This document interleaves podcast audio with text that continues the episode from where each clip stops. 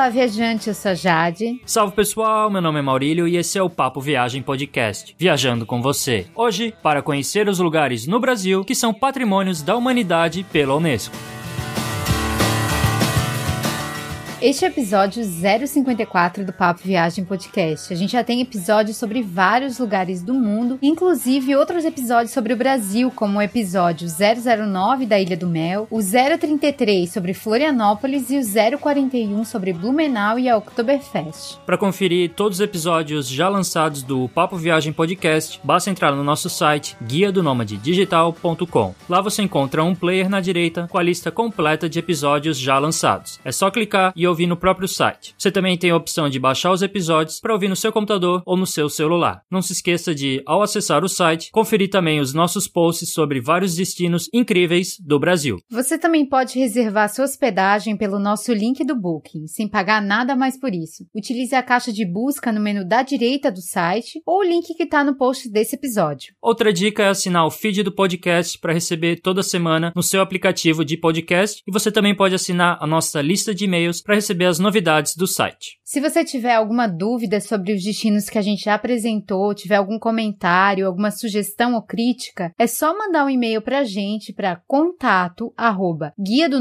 digital.com. Você também pode encontrar a gente nas redes sociais, no Facebook, Twitter, Instagram. É só procurar por Guia do Nômade Digital, curtir e seguir a gente por lá e, é claro, mandar o seu comentário, a sua sugestão. Vai ser ótimo conversar com você, tirar a sua eventual dúvida e, é claro, receber a sua crítica e sugestão sugestões que ajudem a melhorar o Papo Viagem Podcast. Agora vamos conhecer os lugares no Brasil que são patrimônios da humanidade pela Unesco.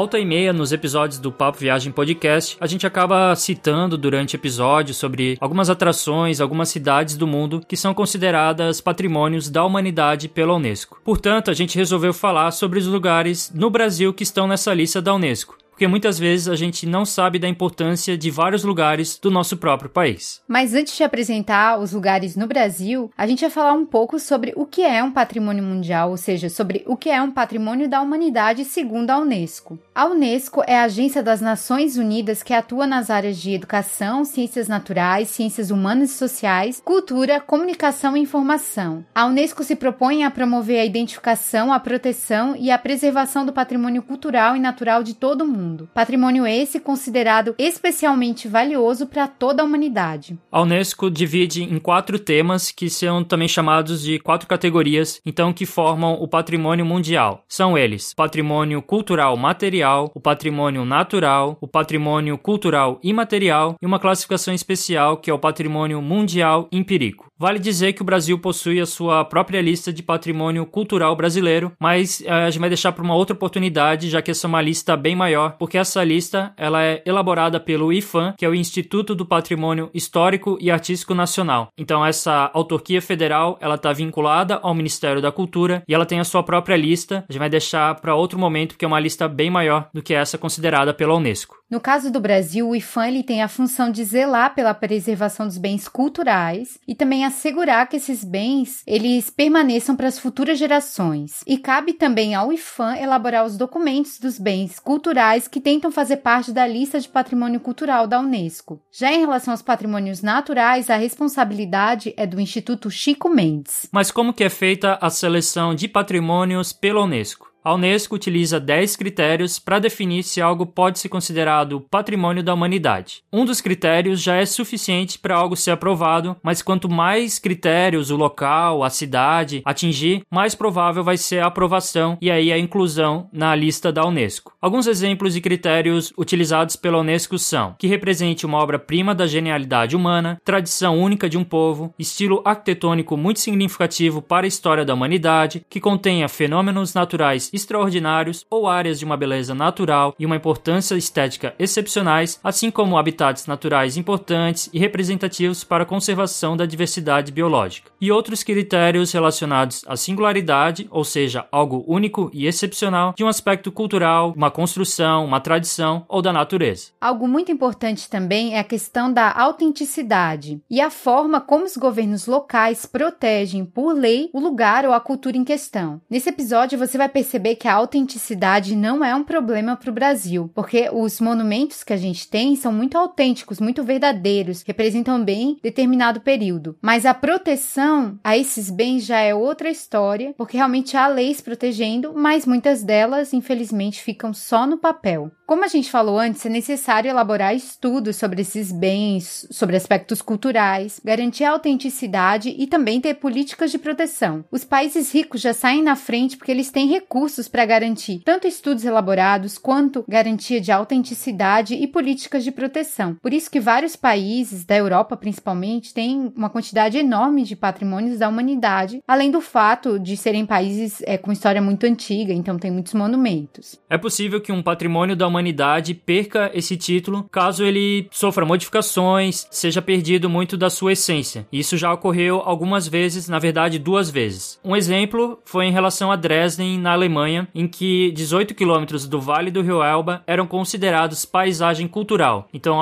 era algo muito único e típico da região. Só que essa paisagem ela foi modificada com a construção de uma grande ponte, uma ponte que estava sendo planejada há 80 anos, o que fez com que o comitê da Unesco retirasse essa região da lista de patrimônios. Então isso mostra como é importante manter a originalidade e a autenticidade do local e da cultura mesmo, porque senão é retirado da lista. Antes disso, em 2009, o único caso que existia era do santuário do Oryx da Arábia, um santuário em Oman cheio desses bichinhos que são os Oryx da Arábia, uma espécie ameaçada de extinção. E até vegetação naquela região do deserto existia. Só que o governo de Oman reduziu o santuário em 90%. Isso isso acabou matando 85% dos Oryx. E é claro que a motivação do governo foi o petróleo que tinha ali embaixo. Dessa forma, eles acabaram perdendo o título de patrimônio da humanidade.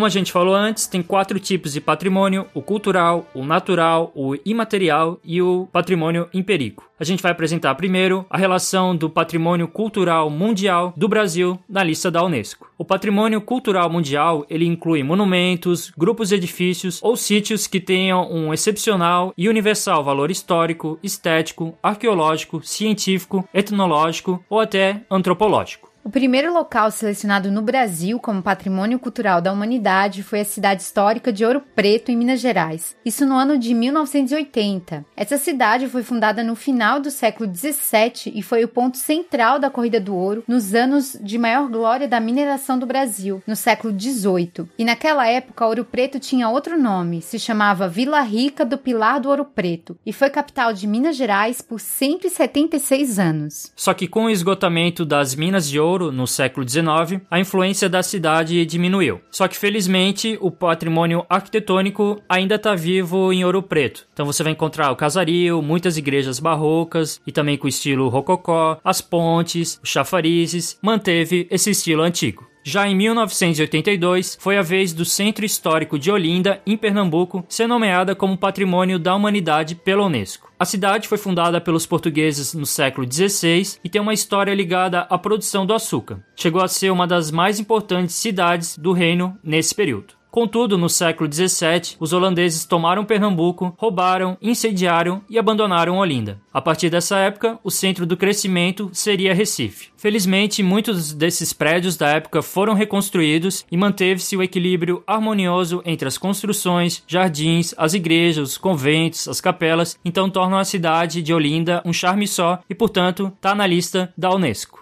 Em 1983, as ruínas de São Miguel das Missões, no Rio Grande do Sul, se tornaram patrimônio cultural. As ruínas de São Miguel, no Brasil, e as de São Inácio Mini, Santana, Nuestra Senhora de Loreto e Santa Maria La Maior, na Argentina, fazem parte das missões dos jesuítas para catequizar os povos guaranis durante os séculos 17 e 18. Cada uma dessas ruínas tem características diferentes, mas todas elas ficam nos belos campos dos Pampas, um patrimônio dos países ao sul da América do Sul. É claro que a Bahia também não poderia ficar de fora da lista de patrimônios culturais. No ano de 1985, o Centro Histórico de Salvador ele foi nomeado pela Unesco como Patrimônio Cultural da Humanidade também. Salvador foi a primeira capital do Brasil entre o ano de 1549 e o ano de 1763. Então ela desempenhou um papel único no período colonial, teve seu porto bem importante, foi o centro do comércio de açúcar e também dos povos africanos escravizados pelos portugueses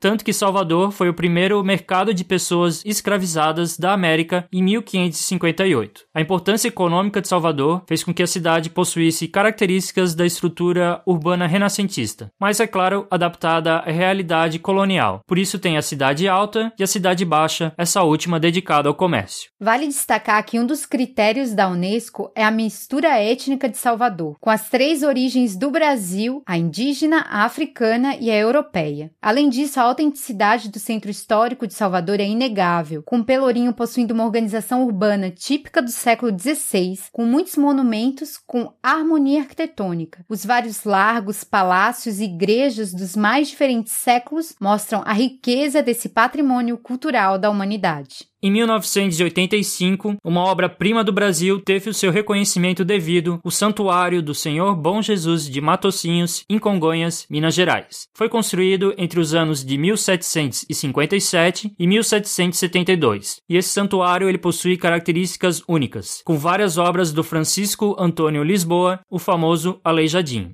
Um dos principais destaques, com certeza, são os doze profetas em pedra-sabão, mas também possui esculturas da Paixão de Cristo que ficam nas capelas. São 66 esculturas de madeira policromada em tamanho natural que compõem um dos mais completos grupos escultóricos de imagens sacras do mundo. Fora isso, dentro da igreja tem a decoração rococó, inspirado na decoração italiana, com o dourado se destacando. Com certeza, esse santuário é um lugar excepcional, vale a visita, ainda mais que conserva toda a genialidade do Aleijadinho. Em 1987, Brasília se tornou patrimônio cultural, devido à sua singularidade e à relação com os processos mais amplos, como o modernismo e a fase vivida pelo Brasil na década de 50 e 60. Exemplo do modernismo urbano do século XX, Brasília mostra a genialidade da criação humana do urbanista Lúcio Costa e do arquiteto Oscar Niemeyer, tanto no plano piloto quanto nos prédios super criativos. Em 1991, foi a vez do Parque Nacional Serra da Capivara ser reconhecido em sua importância cultural, por causa das pinturas rupestres. A Serra da Capivara, a gente já comentou, ela ficou localizada no Piauí e ela possui cavernas e outros abrigos rochosos decorados com pinturas rupestres, sendo que algumas com mais de 25 mil anos. Eles são tão antigos que esses artefatos e essas evidências encontradas na Serra da Capivara derrubaram teorias muito aceitas sobre a colonização da América. Com certeza é um conjunto de sítios arqueológicos mais importantes do mundo, com 300 sítios no parque. Voltando às cidades históricas, em 1997, o Centro Histórico de São Luís do Maranhão foi declarado Patrimônio Cultural pela Unesco por muitas razões. A principal delas é que o Centro Histórico de São Luís é um exemplo muito autêntico da arquitetura e planejamento urbano português adaptado às regiões equatoriais. Materiais, técnicas e a organização do Centro Histórico de São Luís deixam claro o patrimônio cultural do século XVII da cidade. O grande desafio que muitos centros históricos enfrentam em São São Luís também é a questão da revitalização para proteger o patrimônio e conservá-lo para as próximas gerações. No ano de 1999 foi a vez do centro histórico da cidade de Diamantina, em Minas Gerais. Diamantina foi fundada no século XVIII com a descoberta dos diamantes. Ela foi construída nas montanhas e ela tem uma característica bem única, que é a forma como a arquitetura portuguesa se modificou para se adaptar ao relevo dessa região. Então você vai encontrar lá várias construções barrocas em madeira, com certeza vale visitar. Outro centro histórico que adaptou técnicas e materiais à sua realidade foi o Centro Histórico da cidade de Goiás, declarado Patrimônio Cultural em 2001. A arquitetura foi totalmente adaptada às condições do local, principalmente ao fato de ter sido uma cidade mineira. Além disso, a cidade é fruto dos movimentos do século XVIII e XIX de conquista do interior do Brasil. Em 2010 foi a vez da Praça de São Francisco, na cidade de São Cristóvão, em Sergipe, então ela também entrou na lista. A Praça de São Francisco é uma praça em quadrilátero a céu aberto e ela é cercada por construções antigas, como a igreja e o convento de São Francisco, além de ter várias outras construções religiosas e públicas de vários diferentes períodos. Além de mostrar a importância que as ordens religiosas tiveram no Brasil, a Praça de São Francisco foi construída seguindo as regras da Espanha. Exatamente Exatamente. A Espanha controlava Portugal no século XVI e século XVII, por isso essa influência. A Praça de São Francisco nada mais é que a Plaza Maior de Sergipe del Rei, a antiga capital de Sergipe, hoje São Cristóvão.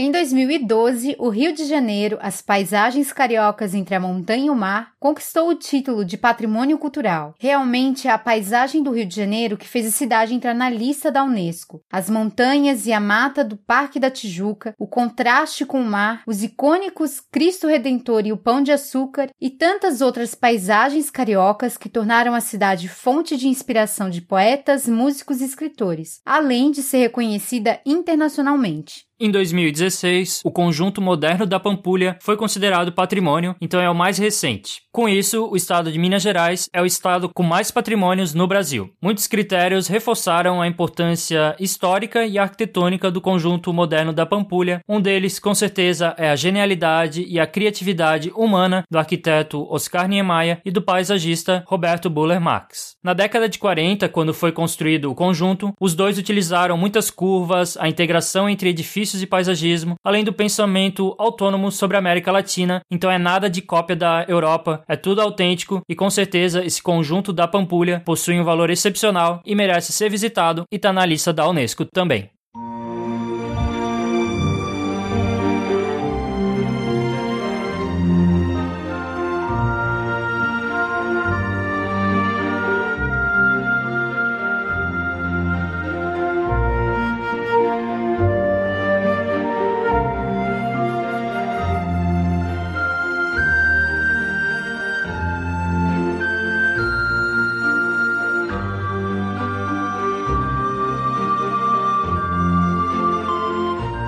País tão belo e variado em paisagens como é o Brasil tem vários lugares inscritos na lista de patrimônio natural da humanidade. O patrimônio natural, ele pode possuir formações físicas, biológicas ou geológicas excepcionais, habitats de espécies animais ou vegetais ameaçadas, ou áreas que tenham valor científico, de conservação ou estético excepcional e universal. O primeiro patrimônio natural do Brasil que foi reconhecido pela Unesco foi o Parque Nacional de Iguaçu, em Foz do Iguaçu, no Paraná, no ano de 1986. O parque divide com o Parque Nacional Iguaçu, na Argentina, uma das maiores e mais impressionantes quedas d'água do mundo. Em 1916, Santos Dumont conheceu a região e ficou encantado com a beleza daquelas quedas, tanto é que procurou as autoridades e no mesmo ano elas reconheceram a região como de utilidade pública pública. Foi o primeiro passo para que as cataratas do Iguaçu tivessem um reconhecimento. A beleza das quedas d'água, a Mata Atlântica preservada e as espécies raras atraem visitantes de todo o planeta, tanto para o lado brasileiro quanto argentino. Sem dúvida, um patrimônio da humanidade e um patrimônio de todos nós. Outra região de Mata Atlântica que se tornou patrimônio natural são as reservas do Sudeste em 1999.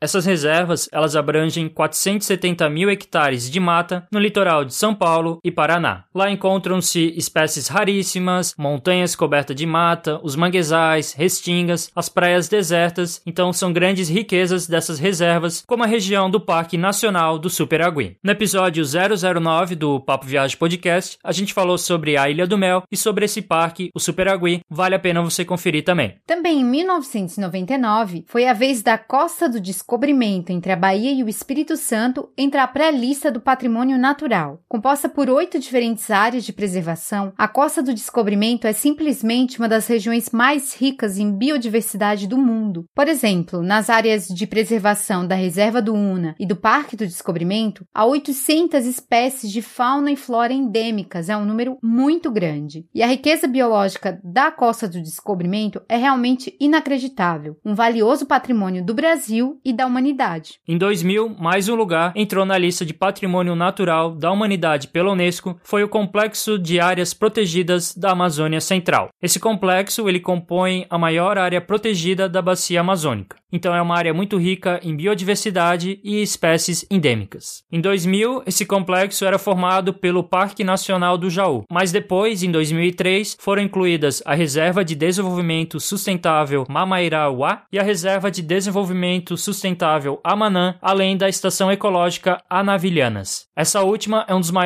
arquipélagos fluviais do mundo. Além das espécies e da beleza paisagista da região, vale destacar a relevância dos ecossistemas de várzea, as florestas de igapó, os lagos, os canais, que variam com a estação da seca e da chuva. Nesse mesmo ano foi a vez do Pantanal, oficialmente Complexo de Áreas Protegidas do Pantanal, no Mato Grosso e Mato Grosso do Sul. O complexo de preservação do Pantanal é composto por um conjunto de quatro unidades de conservação em uma área de 188 mil hectares. São imensas áreas que se tornam alagadas na época das chuvas, propiciando muita riqueza biológica, principalmente aves, como a arara azul grande. A Bolívia e o Paraguai compartilham conosco esse patrimônio único que é o Pantanal. Em 2001, o Cerrado também foi reconhecido como patrimônio natural, especificamente as áreas da Chapada dos Veadeiros e o Parque Nacional das Emas, em Goiás. Esses dois parques, eles protegem um dos ecossistemas tropicais mais antigos da Terra, que é o próprio Cerrado. Além disso, essa é uma área tão especial que ela possui a maioria das plantas e dos animais do Cerrado, então por isso é uma área tão única e que deve ser protegida também. Em 2001, a natureza marítima do Brasil foi eleita patrimônio natural através das ilhas atlânticas brasileiras, a reserva de Fernando de Noronha e o atol das Rocas. Nessas áreas de preservação, golfinhos, tubarões, tartarugas, peixes e muitas aves encontram um porto seguro. Além da riqueza biológica e do papel para conservação das espécies do Atlântico Sul, há muitas belezas paisagísticas em Fernando de Noronha e no atol das Rocas. Além disso, o atol das Rocas é o único atol do Oceano Atlântico Sul. O atol nada mais é do que uma ilha oceânica em formato de anel com uma estrutura de corais. No seu interior fica uma lagoa, então é uma região bem bonita.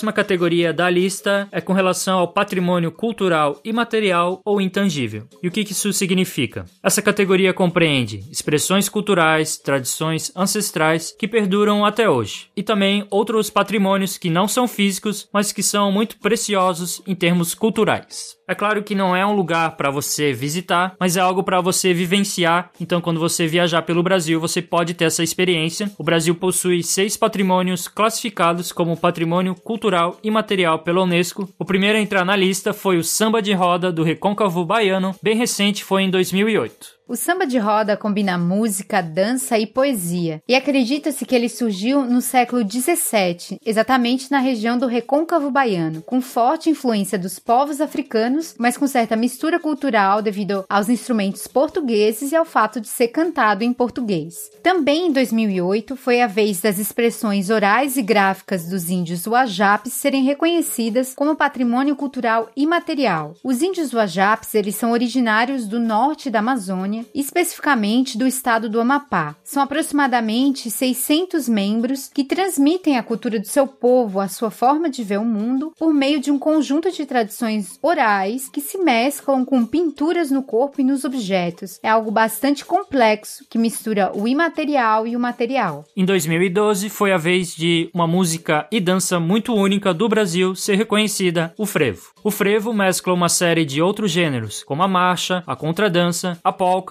e a música clássica. Se você for visitar Olinda no carnaval, além de aproveitar o centro histórico, que, como a gente falou, é patrimônio cultural, você pode aproveitar o frevo, já que Olinda, durante o carnaval, é o principal lugar para você curtir. A religião desempenha um papel forte na cultura do Brasil. Tanto é que em 2013, a festa religiosa mais emblemática do país foi declarada patrimônio imaterial, o Círio de Nazaré. As festividades do Círio de Nazaré homenageiam Nossa Senhora de Nazaré, tendo a procissão como ponto alto, quando a imagem da Virgem Virgem Maria da Catedral da Sé é transportada até a Praça do Santuário de Nazaré, isso na cidade de Belém, no Pará. Em 2014 foi a vez da Roda de Capoeira entrar na lista de patrimônios da Unesco. A roda de capoeira é uma manifestação da cultura afro-brasileira que mistura a luta e a dança e hoje é transmitida como uma grande tradição. Há também outro patrimônio material nessa lista, mas que infelizmente também está inclusa na próxima categoria que a gente vai falar, que é a lista de patrimônio mundial em perigo. O patrimônio mundial em perigo do Brasil é o Iauquá, que foi inscrito na lista de patrimônio imaterial no ano de 2011. O Iauquá é um ritual muito complexo para a manutenção da ordem social e cósmica pertencente ao povo Inauê-Ninauê, que vive na região noroeste do estado do Mato Grosso. Durante sete meses do ano ocorre o ritual Iaoquá, para prestar homenagem aos espíritos e garantir a manutenção da ordem cósmica e da ordem social entre os diferentes clãs. O ritual ele necessita da conservação da natureza, do respeito às áreas indígenas e da transmissão da tradição ancestral. E ele está em risco exatamente por necessitar da natureza preservada, que naquela região da Amazônia está muito ameaçada. O crescimento predatório, principalmente do agronegócio, é o principal risco ao povo Inauene e Inauê e às suas tradições. O Brasil ele não possui um patrimônio mundial cultural ou natural em perigo, apesar de a gente saber de todos os problemas da Serra da Capivara E dos prédios de muitos andares que estão sendo construídos em centros históricos que deveriam estar protegidos no Brasil.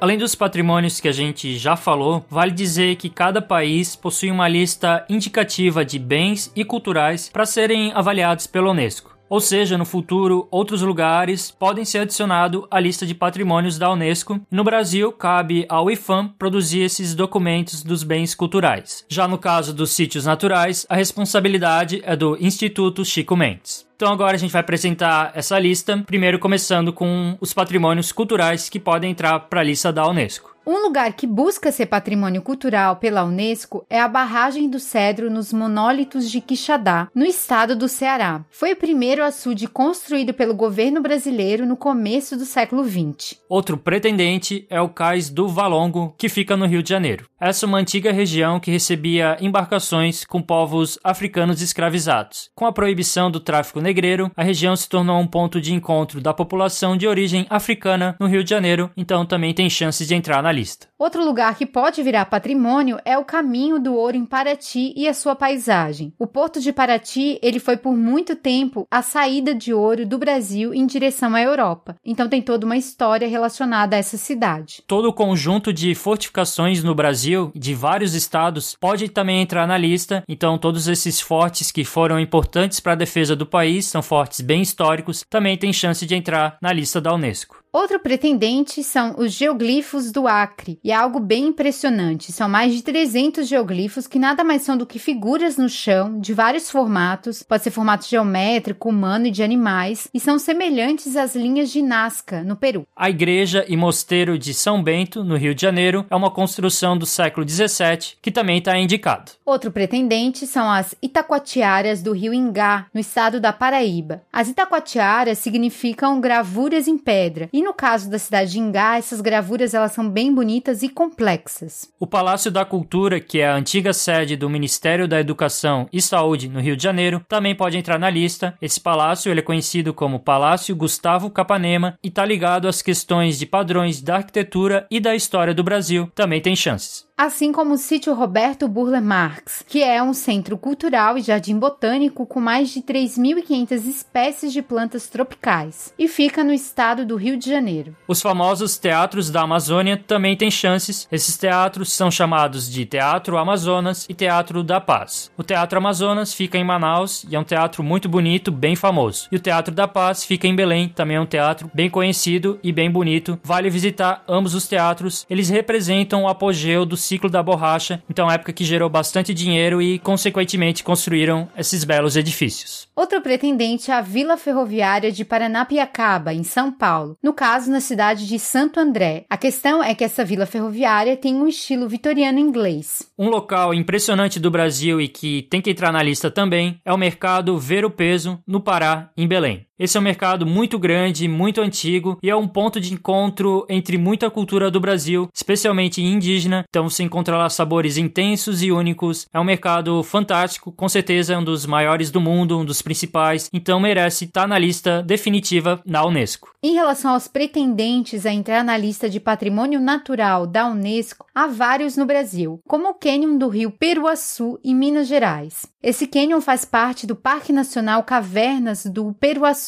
com mais de 60 sítios pré-históricos. No extremo sul do Rio Grande do Sul, tem outro pretendente que quer entrar nessa lista também, a Estação Ecológica do Taim. É uma área com vários banhados, com várias lagoas, com várias dunas, é um importante berçário de aves migratórias, é uma área bem interessante do sul do país. Outro pretendente é a Estação Ecológica Rasos de Catarina, na Bahia. Essa é uma região de vegetação vegetação caatinga, com belos paredões de rocha, além de ser o lar da arara azul de lear, uma espécie endêmica, só existe lá. O Parque Nacional da Serra da Bocaina, em São Paulo e no Rio de Janeiro, preserva uma área grande de Mata Atlântica e que também pode ser patrimônio natural. Outro pretendente é a Serra da Canastra, que já é um parque nacional e é uma região com muitas cachoeiras, animais e muita cultura caipira. O Parque Nacional da Serra do Divisor, no Acre, ele fica na divisa com o Peru, possui muitas espécies espécies de plantas e animais endêmicos, então é uma área bem única do país que pode entrar também na lista. Assim como o Parque Nacional Pico da Neblina, também é um parque fronteiriço do Brasil, nesse caso com a Venezuela, e possui os dois maiores montes do país, com quase 3 mil metros de altura. Também tem postulantes a patrimônio misto. A gente falou que a Serra da Capivara já é por ser cultural, por causa de toda a arte que ela possui, mas também querem incluir como patrimônio natural, e aí a Serra da Capivara viraria patrimônio misto, tanto cultural como natural. Já as cavernas do Peruaçu também tentam ser patrimônio misto, no caso, tanto cultural, por causa das pinturas rupestres, como a gente falou há pouco, natural.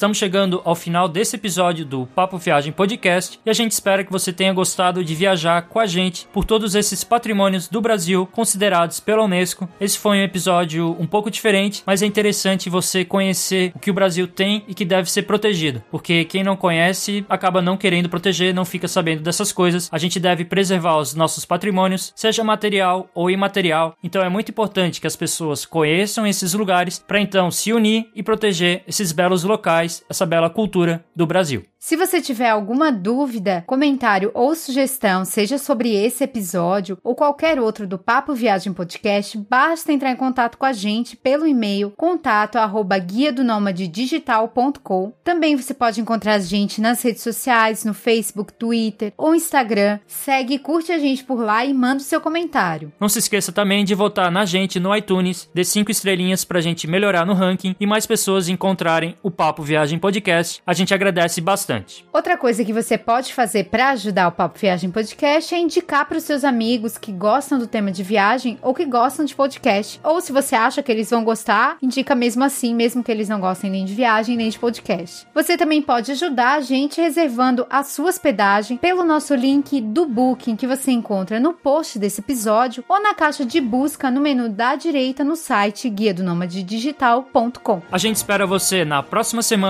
em mais um episódio do Papo Papo Viagem Podcast. Até a próxima quinta e muito obrigada por ter viajado com a gente pelo Brasil. Tchau! Falou!